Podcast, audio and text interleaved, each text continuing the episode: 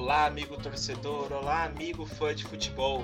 Seja bem-vindo ao podcast Central do Futebol, podcast em que a gente fala de todos os times do Brasil, analisando jogos nacionais e internacionais. E hoje a gente está aqui para falar da 33ª rodada do Campeonato Brasileiro, a 33ª rodada do Brasileirão Série A, comigo, Renan Alves, e ao meu lado, me ajudando nas análises dessa rodada um pouco diferente do, do que vinha sendo as outras, ele, o palmeirense mais amado do Brasil depois de uma semana consagrada, Gian Palhares. Fala, Gian, e aí, qual que é o seu destaque, o seu tema peculiar da semana que você traz pra gente nesse início de podcast? E aí, Renan, e aí, amigo torcedor de casa, do trabalho, onde você estiver. Então, meu tema peculiar dessa semana é o calor que tá fazendo aqui na nossa cidade, né? Nossa, essa semana tá tenso é suador que dá, que dá medo, cara. O ar-condicionado tá comendo quente. Essa semana eu trabalho no ar-condicionado, e aí que acontece? É uma luta interna, porque se eu aumento ele, fica muito frio, porque o ar-condicionado ele é muito melhor do que ele deveria ser para minha sala. Se eu diminuo ele, fica muito frio, né? E se eu aumento ele, fica muito calor. E eu saio para fora, parece que eu tô em outro mundo. E tá muito calor aqui no estado de São Paulo. Gente, vocês não estão entendendo. Dá o famoso choque térmico, né? Dá o famoso choque térmico. Agora, o meu tema peculiar é, não podia ser outro tema peculiar, né? Que é essa briga que existe interna comigo sobre como eu vou fazer para trabalhar, gravar podcast e assistir a temporada de One Piece que tá para ser lançada na Netflix. Tá chegando aí dia 12, meu psicológico já não aguenta. E... eu já assisti o One Piece já três vezes esse início, mas é diferente, é One Piece dublado na Netflix. E eu já estou me preparando psicologicamente já para assistir. Quem é fã de One Piece conhece o arco de Alabasta. E acho que vai ser bem legal, porque a dublagem, o pessoal tá bem empenhado, eles são muito fãs de One Piece, os dubladores de One Piece no Brasil. E eu tô, eu tô bem ansioso. Faltam só 10 dias, vamos ficar na contagem aí. Contagem regressiva pro One Piece dominar o povo brasileiro na Netflix. é, One Piece vai dominar o mundo. Mas vamos falar de futebol, né, Jean? Bora?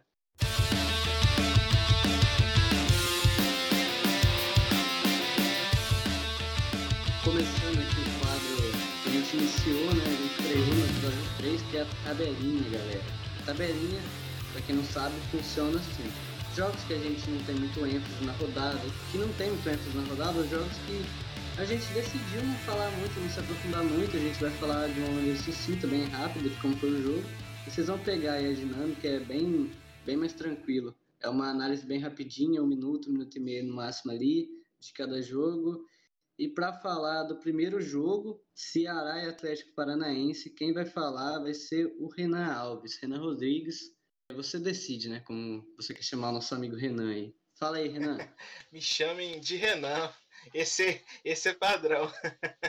Pessoal, esse jogo foi. Olha, o Ceará deu a bola para o Atlético Paranaense, fez o que o Ceará faz de melhor, ficou atrás. E o jogo foi impressionante, porque termina o jogo com um discurso totalmente sem pé nem cabeça do Guto exaltando o Ceará, dizendo criamos muito mais que eles. Meu caro, em quantos jogos você não saiu vencedor e os outros times criaram muito mais que você? O próprio jogo contra o Flamengo, quantos gols o Pedro e o Gabigol não perdeu e o Ceará saiu vencedor e ainda sendo exaltado. Então, é um discurso totalmente pragmático de um jogo pragmático, que é o jogo do Ceará, que é um bom time, mas muito superestimado e saiu derrotado em uma das poucas partidas em que você viu o Atlético Paranaense sendo o time que controla, que faz, que toma ação, que cria as grandes chances, que foi esse jogo, na figura do principal líder do time agora, que é o Carlos Eduardo, um jogador que já deu, já deu quatro assistências e fez sete gols no campeonato. Ele é o cara que mais cria, ele é o cara que mais participa de gols no Atlético Paranaense e teve uma nota assim 9.2 do SofaScore, uma nota dificilmente alcançada até por grandes jogadores do futebol brasileiro. Então, o desempenho dele e do time do Atlético Paranaense muito superior do Ceará, vitória merecida e mais uma dorzinha de cabeça aí para o Ceará, que vai ter que lidar com essa derrota, de certa forma até acho que é inesperada para eles, 2 a 0 Atlético Paranaense, um bom jogo de se assistir. Bom jogo, vamos lá. Seguindo a rodada aqui, eu agora, o Gian, vai falar de Fluminense e Goiás. Esse jogo foi 3 a 0 para o Fluminense, mas o placar foi bem enganou bem quem não assistiu ou quem, né, tava ali, tá em Marte assistindo, sabe? Tá lá no Insta, no Twitter, tá só vendo os gols, né? O Fluminense fez três gols no primeiro tempo, já fez três gols. 40 minutos do primeiro tempo já tava 3 a 0 pro Fluminense.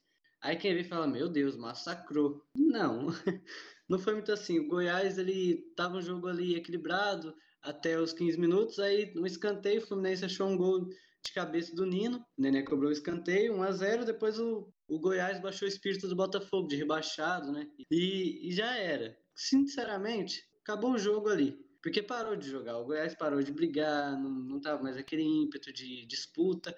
Aí o Martinelli, né? Um jovem do Fluminense, muito bom jogador até, mas eu tô vendo a mídia já superestimando ele, mas enfim, vamos ver como que é esse jogador mesmo no final dessa temporada no começo da próxima. Ele achou um gol ali, que ele chutou, a bola desviou no zagueiro, fez um gol, e depois outro gol de escanteio, ou num cruzamento, numa, numa bola de, de falta, não me lembro como que foi, mas foi jogada lateral, bola parada, o Martinelli fez um gol, cruzamento do Egídio. E aí, o segundo tempo foi monótono, Goiás não fez nada, o Fluminense tão pouco, só administrou a vitória e acabou assim. Foi um jogo bem chatinho, assim, independente do resultado de 3 a 0 para o Fluminense, foi um jogo chatinho. Seguindo o último jogo dessa, dessa nossa tabelinha vai ser Atlético Mineiro e Fortaleza.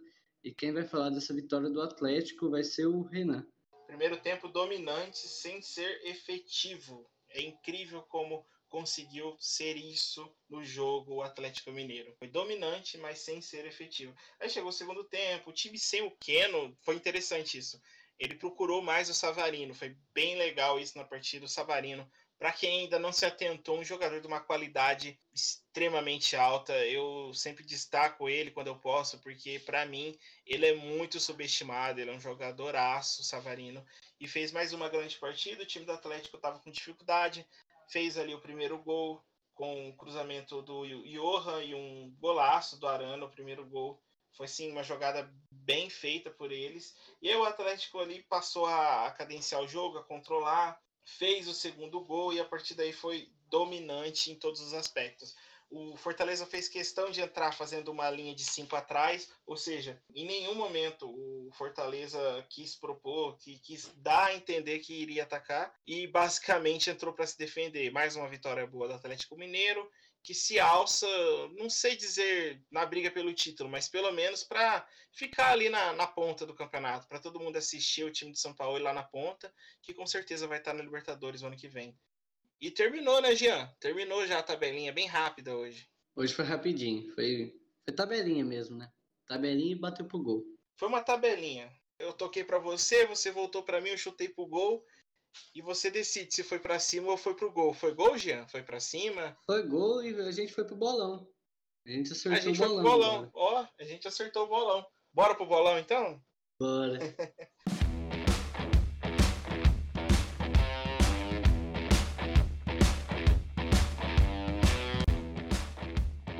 começando o bolão da rodada que eu, eu sinceramente eu fiquei orgulhoso desse bolão, sabe? Porque ali eu, eu senti nesse bolão que ainda há esperança para nós.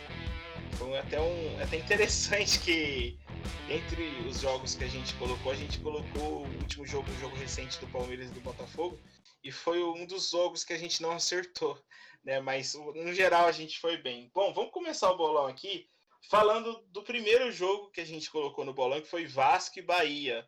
Eu coloquei 2 a 1 um. Quanto você colocou, Jean? 2 a 1 um pro Vasco. 2x1 pro Vasco, o jogo foi 0 a 0 A gente vai falar na análise profunda sobre esse jogo. O jogo foi 0 a 0 com cara de 0 a 0 com, com tons de 0 a 0 com requintes de 0 a 0 mas a gente colocou 2 a 1 A gente acreditou no Vasco mais uma vez. E aí, partindo do próximo jogo, Atlético Goianiense São Paulo, esse foi. Esse foi o brabo. 1 a 1 eu coloquei. Eu também coloquei. Ah, a gente tá parecido. Coloquei um a um também e o São Paulo decepcionou mais do que a gente esperava, né? Foi 2x1 um pro Atlético Goianiense. Foi 2x1, um, tava 1x1 um o jogo, eu já tava contando com essa vitória minha no bolão, pensando assim, poxa, acertei o jogo de São Paulo, mas não foi bem isso. E aí, partindo do próximo bolão, Coritiba e Grêmio, eu coloquei 0 x 0 e você colocou quanto, Jean? Eu coloquei 1 x 0 pro Grêmio. 1 x 0 pro Grêmio e o jogo foi 1 x 1, mas devo dizer, se fosse 1 x 0 pro Grêmio, seria a cara do jogo também, a gente vai falar disso nas análises. Atlético Mineiro e Fortaleza, eu coloquei 2 x 0 para Atlético Mineiro. Quanto você colocou, Jean? Coloquei 3 x 1 pro Atlético. Só uma ressalva do jogo do Curitiba, a gente vai falar mais. Spoiler, o Wilson, mito da rodada. Coloquei 3 x 1 pro Atlético Mineiro. 3 x 1 para Atlético Mineiro. Bacana, bacana. É, de certa forma lembrou um pouco do que foi o Atlético Mineiro na outra rodada, né? Nas últimas rodadas, fazendo três gols, tomando alguns. Foi 2 x 0 para o Atlético Mineiro contra o Fortaleza. Eu acertei em cheio esse jogo. E aí, Internacional e Bragantino, você colocou 2 x 2 foi isso? Foi, empate, 2 x 2 E eu coloquei 3 x 1 O jogo terminou com a vitória do Inter por 2 x 1 Foi quase 3 x 1 Foi vitória do Inter, mas foi por 2 x 1 E Ceará Atlético Paranaense, o jogo que a gente acabou de fazer a análise, o jogo ficou 2 x 0 para o Atlético Paranaense. E eu coloquei 1 x 1 eu coloquei 1x0 pro Ceará, acreditando que o Vina ia fazer mais um gol e não foi dessa vez. Não foi dessa vez, mas você colocou 2x1 pro Fluminense contra o Goiás. Você acertou a vitória do Fluminense, eu coloquei 1 a 0 né? gente... Fomos razoáveis ali, fomos razoáveis. Fomos. A gente não esperava esse, esse apagão do Goiás. A gente não esperava o Goiás sendo o Goiás. E aí, no jogo de segunda-feira, o esporte contra o Flamengo, você colocou 2 a 0 Flamengo. E eu, mais uma vez, com a ajuda do abençoado Pedro, 3 a 0 para o Mengão. Acertei em cheio mais uma vez. O Flamengo ganhou do esporte por 3 a 0 Vou fazer mais uma crítica que eu quem ouve nosso, ouviu o primeiro ou segundo podcast, agora não lembro, que o Pedro, né? Eu ia acertar o bolão, o Pedro no finalzinho, no último lance do jogo, fez um gol. Novamente, né, Pedro? Então, assim, a gente tem que entrar no acordo. Você me fala quando você vai entrar para fazer gol, porque né, no último minuto, novamente, eu errei meu bolão. Eu não tô aceitando mais isso, mas enfim, errei. Errou a goleada do Flamengo. Palmeiras e Botafogo, o jogo que acabou agora foi 1 a 1 um jogo bem monótono, bem chato. Eu coloquei 1 a 0 pro Palmeiras. Eu coloquei 2 a 0 Palmeiras. Foi uma bosta. Mas podia ter sido 2 a 0 no primeiro tempo. A gente vai falar mais. A gente vai falar disso daqui a pouco. E esse foi o bolão da rodada. A partir da próxima rodada, a gente vai começar a trazer o bolão de maneira atualizada com as pontuações segundo as nossas regras. E a gente vai trazer a pontuação para a gente começar já a destrinchar esses bolões que a gente está fazendo. Mas vamos agora para o terceiro bloco. A gente vai falar agora sobre análise profunda dos times e a gente vai destacar o que para a gente foi o destaque e a decepção da semana. Exatamente. Vamos lá.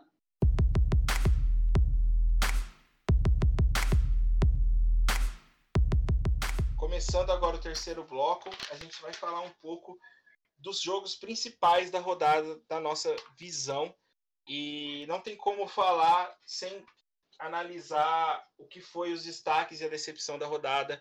Para mim, o destaque da semana foi o Atlético Mineiro, um jogo bem autêntico, a cara do, do Sampaoli, do que ele está sendo nesse Atlético Mineiro. Acredito que ele está começando a encontrar o time, porque os bons jogadores do time estão fazendo boas partidas, isso ajuda o São Paulo. E, querendo ou não, um técnico de futebol não é um, um milagreiro, ele precisa de bons jogadores e que esses jogadores, além de serem bons, estarem bem, jogarem bem para que o time jogue. E eu acho que a, essa, essa ascensão do Johan tem ajudado muito ele. E minha decepção da semana foi o São Paulo. Eu não preciso dizer mais nada, todo mundo já sabe. e, e, aí, Jean, qual foi o teu destaque, tua decepção da semana? Meu destaque da semana foi o Flamengo. Voltou a vencer. Gabigol voltou a ser importante, né? No time, isso ajudou muito. A relação dele com o, o Rogério Senna não talvez seja de fachada, mas tá melhorando. O Flamengo ganhou novamente 3 a 0 em cima do esporte. Foi um bom jogo, controladíssimo. Do começo ao fim, o esporte não teve chance de reação. Minha decepção eu mudei ao vivaço. Eu vou, eu vou falar, eu vou falar, não, não, tenho medo de falar, né? A minha decepção ia ser o Goiás, mas vai ser o Vasco. Olha. Vai ser o Vascão. Por, por que o Vasco? Porque o jogo de seis pontos, né? Famoso jogo de seis pontos, os dois times ali brigando para não cair, né? Concorrentes diretos, o Vasco jogando em São Januário. Assim, contra o Bahia, né, gente? Contra o Bahia e o jogo monótono daquele 0 a 0 né? O Vasco, cara, foi uma decepção. A gente, eu, vou, eu vou falar mais, eu vou falar mais. A gente vai falar desse jogo. É... Vamos começar então com a análise aprofundada da rodada.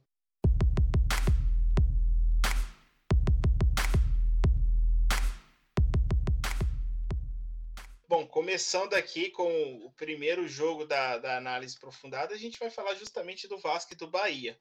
Bom, esse jogo que me chamou mais atenção em relação ao jogo do Vasco foi o começo em que o Vasco começou pressionando. O Vasco era você olhava o jogo e você só via jogadores do Bahia independente de posição, até porque os atacantes do Bahia estavam praticamente dentro da área.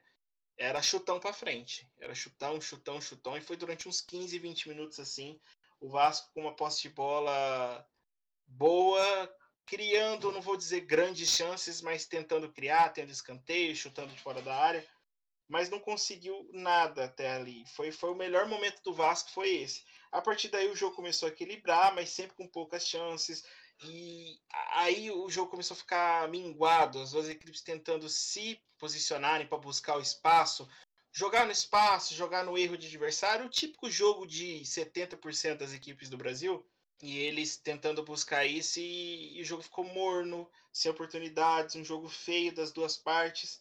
Só que no segundo tempo, mesmo assim, o Vasco ainda buscou mais. Acredito que pelo, pelo fato de jogar em casa, pelo fato de ter o, o Vanderlei Luxemburgo no banco, que é um cara que dentro de campo, no case dele, ele deve muito, mas na Lab ele conquista os jogadores, os jogadores de fato dão a vida. A gente até tinha comentado, né, Jean, que é, é obrigação do Vanderlei Luxemburgo tirar o Vasco da zona de rebaixamento? E você respondeu que sim. E eu concordo, porque eu vejo dessa forma. Eu acredito que o Vasco, nos 11 titulares, ainda que o time do Bahia não seja nem de longe o pior do, do campeonato, o Vasco também não é um time horrível. Os 11 principais jogadores do time ali são bons, então acho que poderia dar mais. O jogo poderia dar mais do que foi. Teve um gol anulado ali que acabou não sendo lembrado por isso, acabou sendo lembrado pelo Castan aplicando um golpe de karatê no, na cara do Douglas Friedrich e foi um lance muito feio. Depois a gente viu o Douglas assim, foi uma entrada violenta. O Castan foi expulso. Quem escalou o Castan aí no, no Fantasy da, da Rede Globo né, perdeu essa oportunidade, é, ganhou essa oportunidade de ter um jogador expulso no time. E no final do jogo, depois disso, o Bahia pressionou, mas pressionou sem força. Não, não teve muito o que fazer. Só para encerrar minha análise, Jean, antes de passar para você, caso você queira salientar alguma coisa, os mapas de ação do Vasco e do Bahia mostraram uma coisa nítida, nítida, nítida. O Vasco buscava a velocidade do Thales Magno, enquanto o Bahia atacava mais pelo lado direito. Aquilo que eu já destaco sempre aqui do Bahia. Nino Paraíba e Rossi. É, joga neles e, e, vamos ver, entendeu? Então, o que teve, né, que teve coisa boa, mas o que parecia algo favorável, algo bom no jogo, aconteceu nisso. Fora isso, não teve muita coisa. Foi um jogo muito monótono, um jogo muito chato, que vai ficar marcado pelo golpe do, do Castano Douglas. Mas fora isso, um jogo que qualquer vitória seria muito importante, mas não teve. E o Vasco foi decepção para mim, como eu já tinha dito, por isso. Sim, eu achei que o Vasco podia brigar mais, sabe? Podia buscar mais do que buscou. Que nem você falou, os jogadores deram a vida, mas dá a vida com qualidade, né? mas, assim, eu também acho que o elenco do Vasco não é o pior do Brasil, tá longe de ser. O, o Vasco tem, o Luxemburgo tem aquela obrigação de sair da, da zona do rebaixamento, da zona da confusão, como todo mundo está usando esse termo agora. E ainda acredito que vai, mas podia estar tá mais tranquilo, na minha opinião. O Vasco tipo, tá bem mais tranquilo com uma vitória em cima desse Bahia. Sim, que não é um grande Bahia. Mas partindo para o próximo jogo, é, já pode começar a falar já desse jogo aqui do Internacional contra o Bragantino. Que jogão, né? Esse, para mim, foi o melhor jogo da rodada. Inter e Bragantino. Assim, foi aquele jogo que todo mundo esperava, né?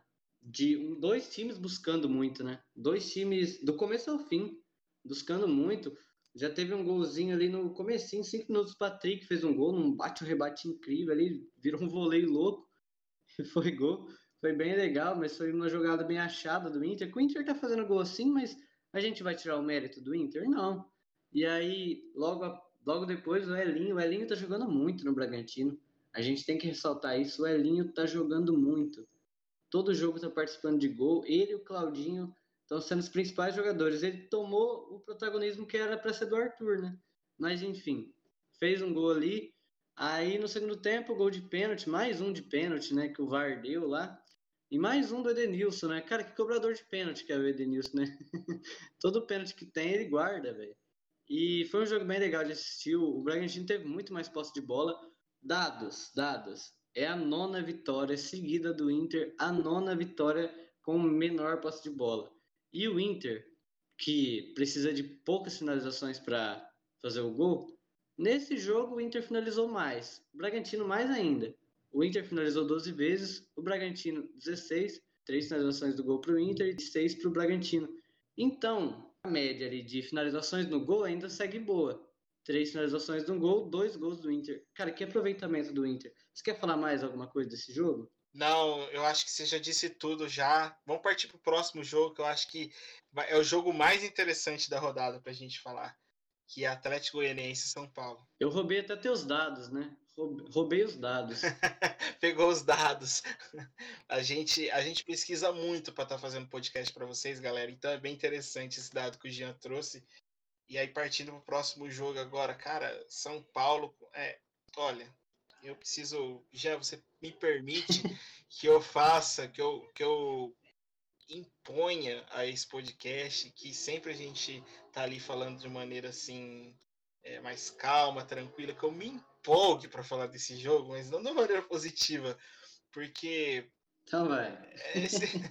ah, é, vamos falar, vamos lá. Demitiram o Diniz. Demitiram o Diniz, né? E São Paulo não venceu nenhuma partida em 2021. Foi seis jogos que São Paulo teve. Nesses seis jogos, São Paulo fez seis gols, ou seja, uma média de um gol por jogo, mas sofreu 14. Criou 14 grandes chances, perdeu muitas, mas cedeu 15 grandes chances. Os adversários viam São Paulo muito frágil e um time que estava em primeiro lugar caiu para quarto no Brasileirão. Mas isso, isso vai muito além. Quando a gente pega, por exemplo, o mapa de ação que foi o primeiro tempo do jogo, a gente vê que o São Paulo soube o que era, ele soube o que era o Atlético Goianiense. Ele sabia que se explorasse o lado esquerdo do Atlético Goianiense, teria mais facilidade. Não à toa, em uma das poucas jogadas boas de São Paulo no primeiro tempo, saiu aquela jogadinha lá de esquerda ali, Igor Gomes, Reinaldo. O Igor Gomes jogou mal, só fez essa jogada só. E o Reinaldo sempre aparecendo, um dos principais jogadores desse elenco São Paulino há muito tempo. Ele é criticado, ele é rechaçado pela torcida.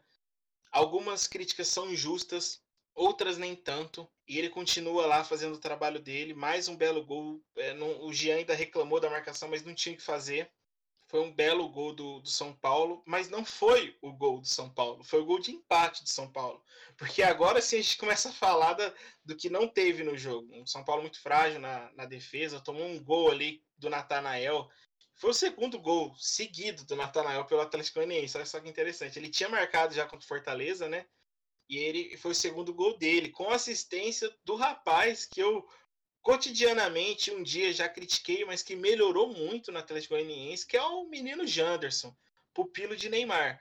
E aí, o Janderson ele deu a quinta assistência dele na temporada. Ele, ele vem fazendo um trabalho muito legal lá. O Reinaldo, ele foi a única exceção desse São Paulo da questão de criação ali, porque foi uma tática do São Paulo, da mesma forma que foi uma tática do Atlético Goianiense, entendeu? Tentar criar pela direita com o Janderson. E deu certo, nessa de buscar mais, conseguiu o gol.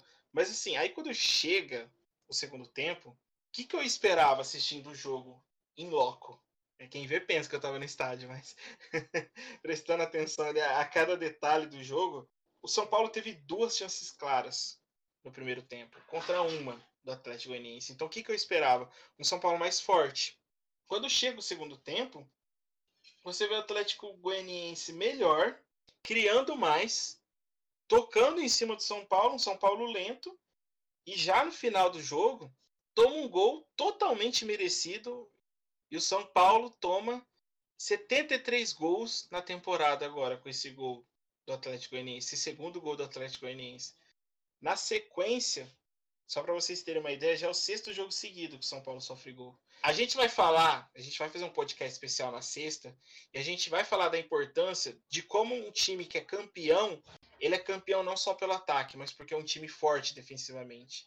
Até na NBA, eu e a gente gosta de NBA, a gente fala bastante, né? Mais do que ter bons jogadores ofensivamente, um time precisa ter defesa para ser campeão. O Palmeiras mostrou isso na Libertadores.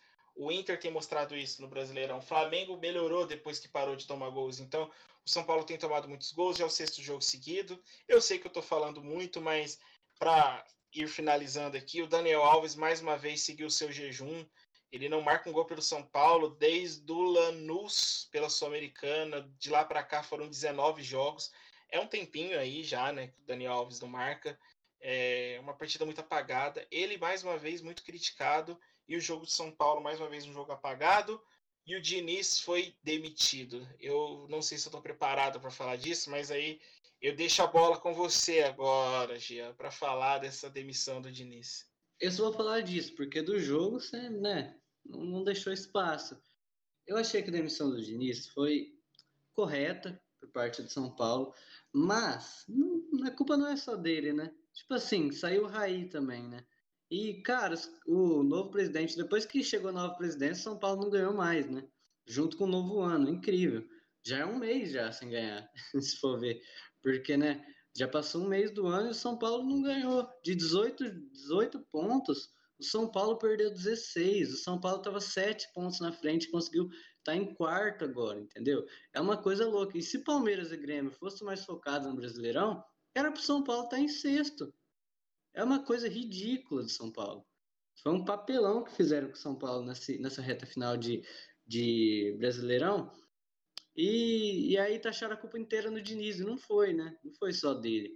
Tem parcela de todo mundo nisso, mas enfim, bora pro próximo jogo? Esporte e fraco. Bora, pode, pode mandar bala aí, pode falar. Que jogo do Flamengo, meus amigos, que jogo do Flamengo. A mídia exalta o Flamengo como se não tivesse. O Flamengo tá jogando o melhor futebol do Brasil pra mídia, entendeu? Não que não esteja, né? Assim, é que hoje em dia no Brasil tá, tá difícil que é você falar quem que é o melhor, quem que é o pior, tá muito nivelado, né? É muito de estratégia, mas o Flamengo jogou muito, dominou, dominou, posse de bola, o esporte, cara, o esporte não teve nada, não teve grandes oportunidades, não teve nada, basicamente nada. Duas finalizações no gol do, do esporte, o jogo inteiro. O Flamengo teve mais gols do que o esporte finalizou no gol. Incrível, incrível. Foram, o Flamengo fez 3 a 0 e teve três grandes chances perdidas. Para vocês verem como foi o volume do Flamengo no jogo. O Flamengo deitou. E uma ressalva do Flamengo, foi minha, meu destaque, né? É, cara, que legal que é ver o Flamengo colocando esses jovens no meio campo, né? O PP entrou de novo e deu outro bom chute, com, é, exigiu o Luan Poli fazer uma boa defesa. Entrou também um, um, novo menino que eu não tinha visto, que chama João Gomes, entrou no lugar do Diego. Cara, que jogador, hein? Tava, assim, entrou tranquilo no jogo. É que é contra o esporte, né? Esporte já 3 a 0 já já tava pensando já em como, né, ia dar entrevista para falar da piaba que tomou, né? Mas enfim.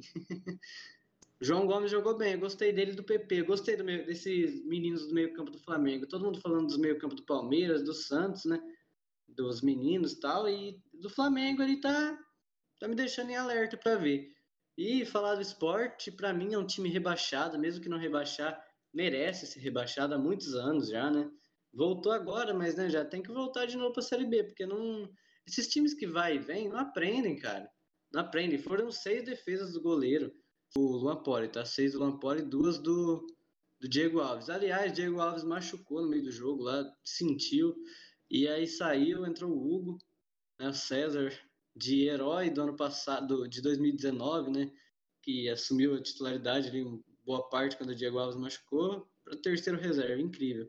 Mas enfim, foi um jogão do Gabigol, do Bruno Henrique principalmente, Everton Ribeiro. Que jogador que o Arrascaeta jogaria fácil na Europa para mim. Tem mais alguma coisa para falar desse jogo? Você foi perfeito na tua análise, não tem mais nada o que dizer. A gente vai para a próxima partida, que foi Curitiba e Grêmio, que para mim foi o jogo mais. Nossa, esse jogo é o típico jogo que a imprensa adora. E eu não tô aqui, eu não, não fui pago pelo Renato Gaúcho para falar as coisas que eu vou dizer aqui, mas eu vou dizer. O Grêmio foi superior do início ao fim. Assim, foi. Falar que não foi do início ao fim, depois que o Curitiba empata o jogo num pênalti, que eu, mais uma vez, eu não vou trazer discussão se foi pênalti ou não.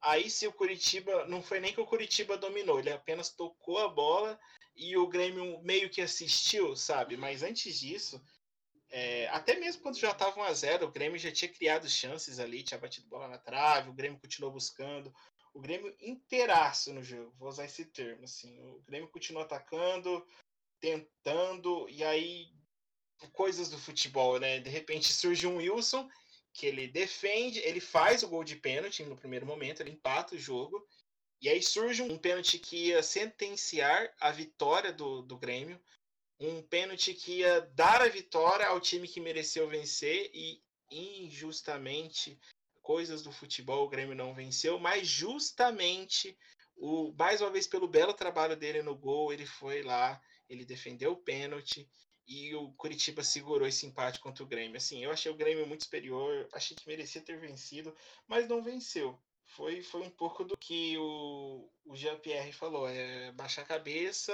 pedir desculpas por ter vencido, por, por não ter ido tão bem às vezes e procurar o próximo jogo, procurar vencer.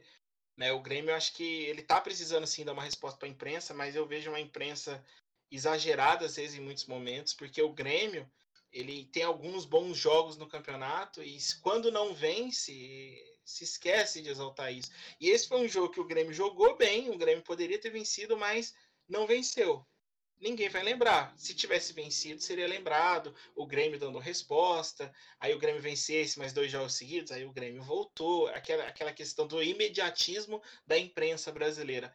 Aí vocês pensam assim, Renan, mas vocês são da imprensa, você e o Jean produzem um podcast. A intenção nossa com o podcast é justamente trazer um contraponto. Algo diferente.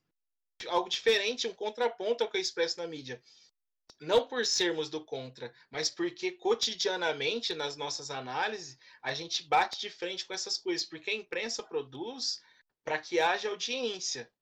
E eu e o Jean produz um podcast não para ter audiência, mas porque a gente gosta de falar de futebol e falar de futebol da maneira como a gente enxerga e estuda ele. E eu vejo dessa forma. Agora aqui o Grêmio deve em muitos momentos sim, mas poderia ter sido poderia ter tido uma visão diferente do que foi o jogo de ontem. Mas já passando para o próximo jogo, já que esse jogo não tem muito o que falar, além do Wilson mítico. Só queria fazer uma ressalva desse jogo.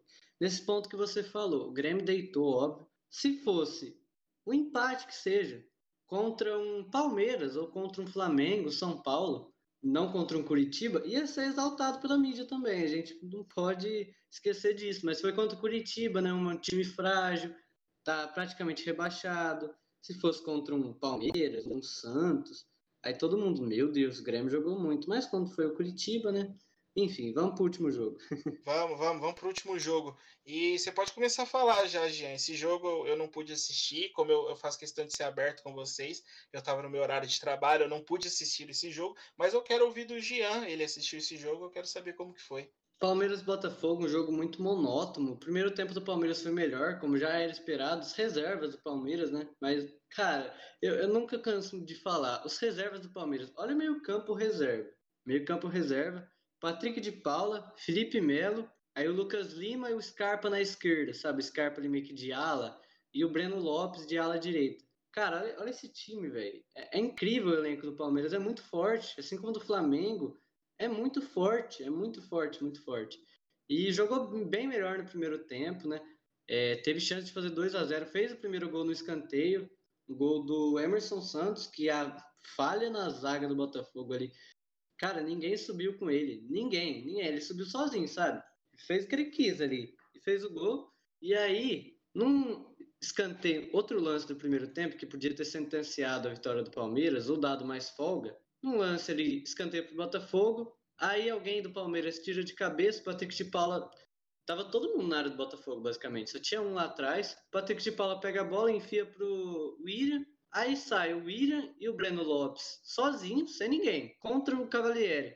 Aí o William carregou, carregou, carregou, entrou na área. Cara, era o lance de FIFA, sabe? Que você, assim, você toca pro lado é gol. Ele chutou.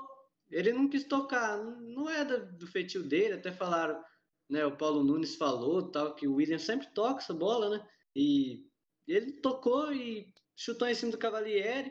E aí acabou o primeiro tempo 1x0 ali. E aí no segundo tempo, o Palmeiras entrou totalmente disperso, como fomos campeão da Libertadores, estava nem aí com o Botafogo. Aí o, os meninos do Botafogo, os três da frente, Rafael Navarro, que fez um golaço, Cezinha, que é um, um jovem emprestado do Inter, e Matheus Nascimento, um jovem de 16 anos, que tem uma cabeleira incrível, recuperou uma bola ali do morto, vulgo zumbi Lucas Lima, que estava andando, passeando, como se estivesse andando na Avenida Paulista, ali tranquilão, fazendo a caminhada. Matheus Nascimento rouba a bola, ele nem vai atrás. Foi até comentado que ele some da imagem, né, quando aproxima assim, porque ele cagou pro lance. Aí tocou pro Rafael Navarro, que deu uma chapada linda, um golaço, empatou. E aí depois disso o jogo ficou monótono de novo, morno, não aconteceu nada demais. Foi um jogo bem apático, assim, como já era esperado. Bacana como, como você destacou, eu quero só para você falar para o pessoal que está ouvindo, o que é impressionante, o que é fantástico, é a cabeleira do Matheus ou é o futebol dele? Os dois. Ele joga muito. 16 anos, cara, ele pegou um time do Botafogo assim, rebaixado, e ele tá jogando muito. Ele tá sendo destaque do Botafogo várias rodadas. Né? Agora, junto com esses dois da frente, Rafael Navarro e Cezinha, formou um trio de ataque assim, não perfeito tecnicamente, mas três rápidos jogadores é, que têm uma certa habilidade, não são os Rony da vida, mas habilidade com a bola, eu digo, né? E, e, são, são raçudos, né? Então tá sendo legal de ver esses atacantes do Botafogo Antes aí. que algum clubista palmeirense critique o Jean, o Jean é palmeirense. Questão é que ele não é clubista. É, gente. É que o Rony, assim, podia ser, na minha visão, era merecido o Rei da América para ele, mas tecnicamente a gente tem que entender que ele não é, né? Ele não é aquelas coisas que, como pregam. Exatamente. Ó, a gente já está terminando já hoje. A gente fez questão de fazer, já que não é, não foi tão grande a rodada, não vai ser um podcast tão grande. A gente vai agora para o quarto bloco. A gente vai falar agora aquele momento mágico que a gente encerra. A gente vai fazer o domina ou passa. Vamos lá, Jean? Bora lá.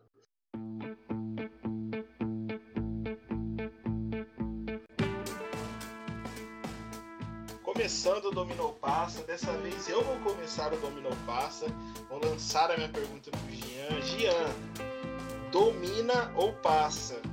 O Ilharão, ele consertou a zaga do Flamengo? Domino, domino, domino. Opa! Dominar. Assim, não digo que ele consertou. O Rodrigo Caio, só uma que questão. O Rodrigo Caio tá fora por lesão, certo? Certo. Ah, beleza. É, real. Até que ele se machucou num jogo que eu próprio falei aqui, que o Gustavo Henrique entrou e tal, né? Contra o Palmeiras, aliás, foi contra o Palmeiras. É, assim, o Rodrigo, o... a zaga do Flamengo, né? É, tem que ser sucinto, mas vamos, vamos falar aqui da zaga do Flamengo. O Gustavo Henrique e o Léo Pereira foram duas enganações, né? Que todo mundo achou que, nossa, agora o Flamengo tem três zagueiros incríveis e tal. E não foi bem assim, só o Rodrigo Caio salvou ali, né? E acho que todo mundo queria a volta do Pablo Mari, mas enfim. Os dois estavam muito mal, muito sendo muito criticados. O primeiro jogo do Arão como como zagueiro foi horrível, né? Até que ele entregou um gol no final lá de uma vitória do, do Fluminense. Mas agora ele está se encontrando, tem uma boa saída de bola, tem técnica com a bola no pé, e é bom de cabeça e tal, né? Então, tá bem, tá bem. Acho que tá bem na zaga, se encontrou. Se encontrou numa nova posição. Um ótimo jogador, Rodrigo. O Ilharão, perdão. O Ilharão, eu não vou destacar aqui porque tem que ser sucinta essa parte, mas pesquisem depois os números dele como zagueiro, não só pelos números, mas a questão de posicionamento, a qualidade que ele dá e o fato dele ter consertado, o que, que eu quis dizer? Ele sendo o zagueiro, o alfa, dizendo assim, os outros zagueiros que estão jogando do lado dele estão conseguindo jogar bem, coisa que não conseguia com o Rodrigo Caio. Então, Gustavo Henrique. Gustavo Henrique cresceu muito depois que ele está na zaga. Coincidência? Acho que não. Então vamos para a próxima, o próximo Dominou Passa, que é com você. Gostei da tua resposta. Obrigado. Meu Dominou Passa é na, é na briga. Eu gosto da briga. É a briga pelo G8, que provavelmente vai ser G8. Vou explicar por quê.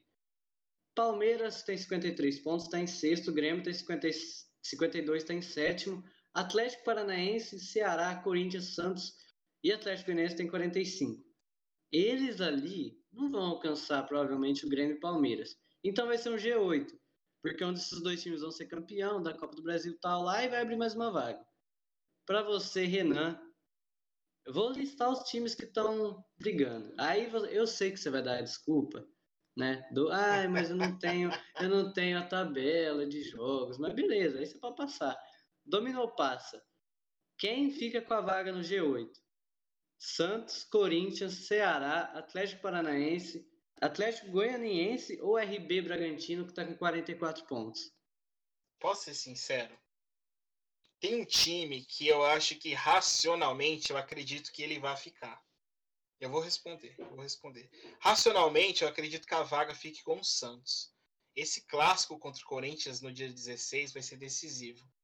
Mas vai. eu estou torcendo pelo Bragantino, pelo campeonato que tem feito. E eu aspiro nesse time talvez uma possibilidade de alguém, digo, um clube, de ascender depois de ter investimento de maneira suave e normal. Ó, a gente vai aqui, a gente vai começar assim o primeiro ano, depois a gente vai crescendo.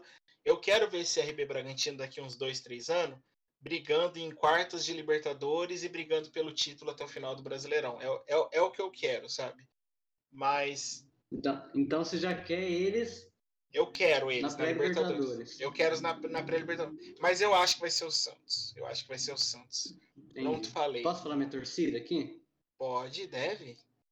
A minha torcida é pro Ceará, não pelo Gordiola, mas pelo Vina. que eu quero que ele seja premiado por ter levado o Ceará a essa posição, porque né, leva o Ceará nas costas, eu gosto muito dele. É, Mas também acho, respondendo já, acho que vai dar Corinthians. Opa! Surpresa. Ó, eu, eu, você foi, você foi fatal. O Ceará só tá onde tá por causa do Vina. Mas vamos pro meu Dominó Pass. Essa aqui eu queria muito que você respondesse. Se você não responder, tá tudo bem. Tá no seu direito, né? Você não é obrigado a falar, mas já que você já respondeu uma vez. Mas aqui está dominou passa.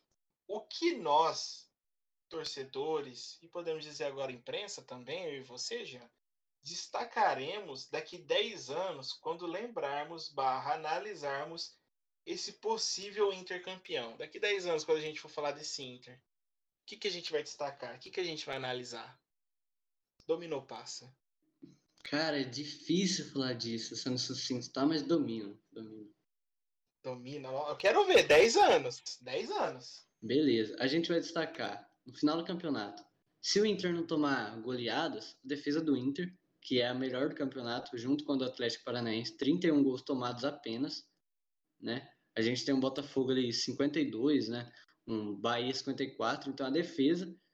E cara, o resultadismo, sabe? O oportunismo, porque você vê, não é um futebol lindo de se ver, não é um futebol vistoso como era Flamengo em 2019, como foi, como é um River Plate da vida, como foi o Palmeiras lá em esqueci o nome do Anaveneda, não sei.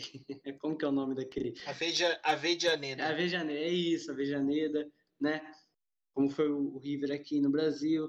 Mas assim, não é um futebol vistoso, mas é um futebol que dá resultado. É um futebol ali, faz um gol, não toma, ou faz dois, toma um, segura, briga. Então a raça do. Ou faz dois e tem um pênalti. Né? brincadeira, torcedor do Inter. Brincadeira. brincadeira. É um time, é um time competitivo. É um time competitivo. Muito competitivo, muito raçudo. Muitos jogadores raçudos. Patrick, Edenilson, né? O Vitor Cuesta e tal, enfim. A gente vai, vai destacar isso e a vontade dos jogadores de ser campeão, né? Porque o título foi jogado ao ar, como você disse, no primeiro episódio, eu acho. Né? O título foi jogado ao ar a partir do momento que o São Paulo caiu. E aí o Inter foi o primeiro a falar: opa, a gente vai ser campeão e possivelmente vai ser. Vou torcer para ser. Boa, bacana. É, a tua pergunta agora, eu tô preparado para passar ela. Pode mandar. Será que você vai fazer isso comigo, meu jovem? Será? A minha pergunta, a minha pergunta é peculiar, sim. Não tem muito a ver com a rodada nem com a temporada, mas com a próxima.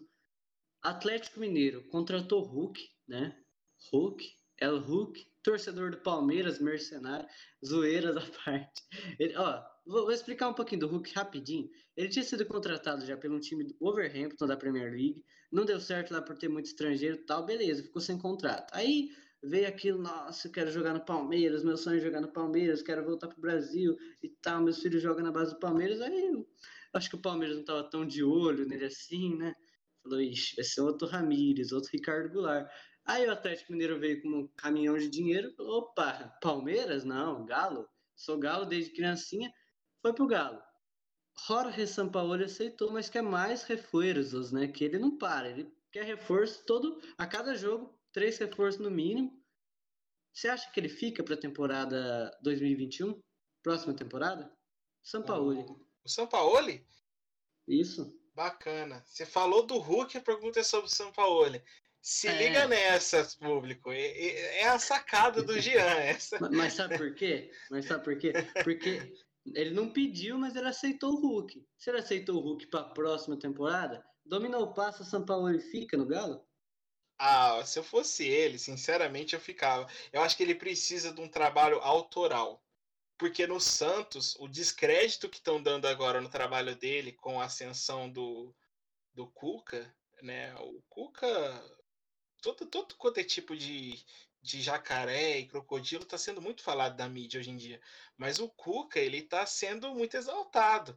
E, e, até um descrédito, até com o bom trabalho de São Paulo e no Santos. E eu acho que ele precisa então provar muita coisa no Atlético. E esse Atlético está se preparando para provar alguma coisa na teoria. Porque quando a gente pensa que contrato o Hulk é para isso. Então, eu acho que é mais do que uma questão financeira, é uma questão profissional dele ficar no futebol brasileiro mais um ano. Mas aí, depois do próximo ano, acho que dois anos já é bastante. É, dependendo de como for, eu não vou criticar ele se ele sair, não. Mas eu acho que ele deveria ficar assim. Eu queria passar essa pergunta, mas ela foi muito interessante. Encerrando aqui agora o podcast, eu quero agradecer a cada um que ouviu a gente. Agradecer você que segue a gente, que ouve porque você recebeu a notificação e veio. A você que chegou através de um link, seja do Spotify, do Anchor. Agradecer vocês do Twitter, agradecer vocês do Insta. Continue seguindo a gente, compartilhe, divulgue. Você que é amigo nosso do WhatsApp, você que se tornou um seguidor, divulgue nosso trabalho para que chegue mais pessoas, para que a gente continue fazendo o que a gente mais ama, continuar falando de futebol da maneira como a gente gosta. Muito obrigado a cada um que ouviu. E Jean, palavras finais para a gente se despedir.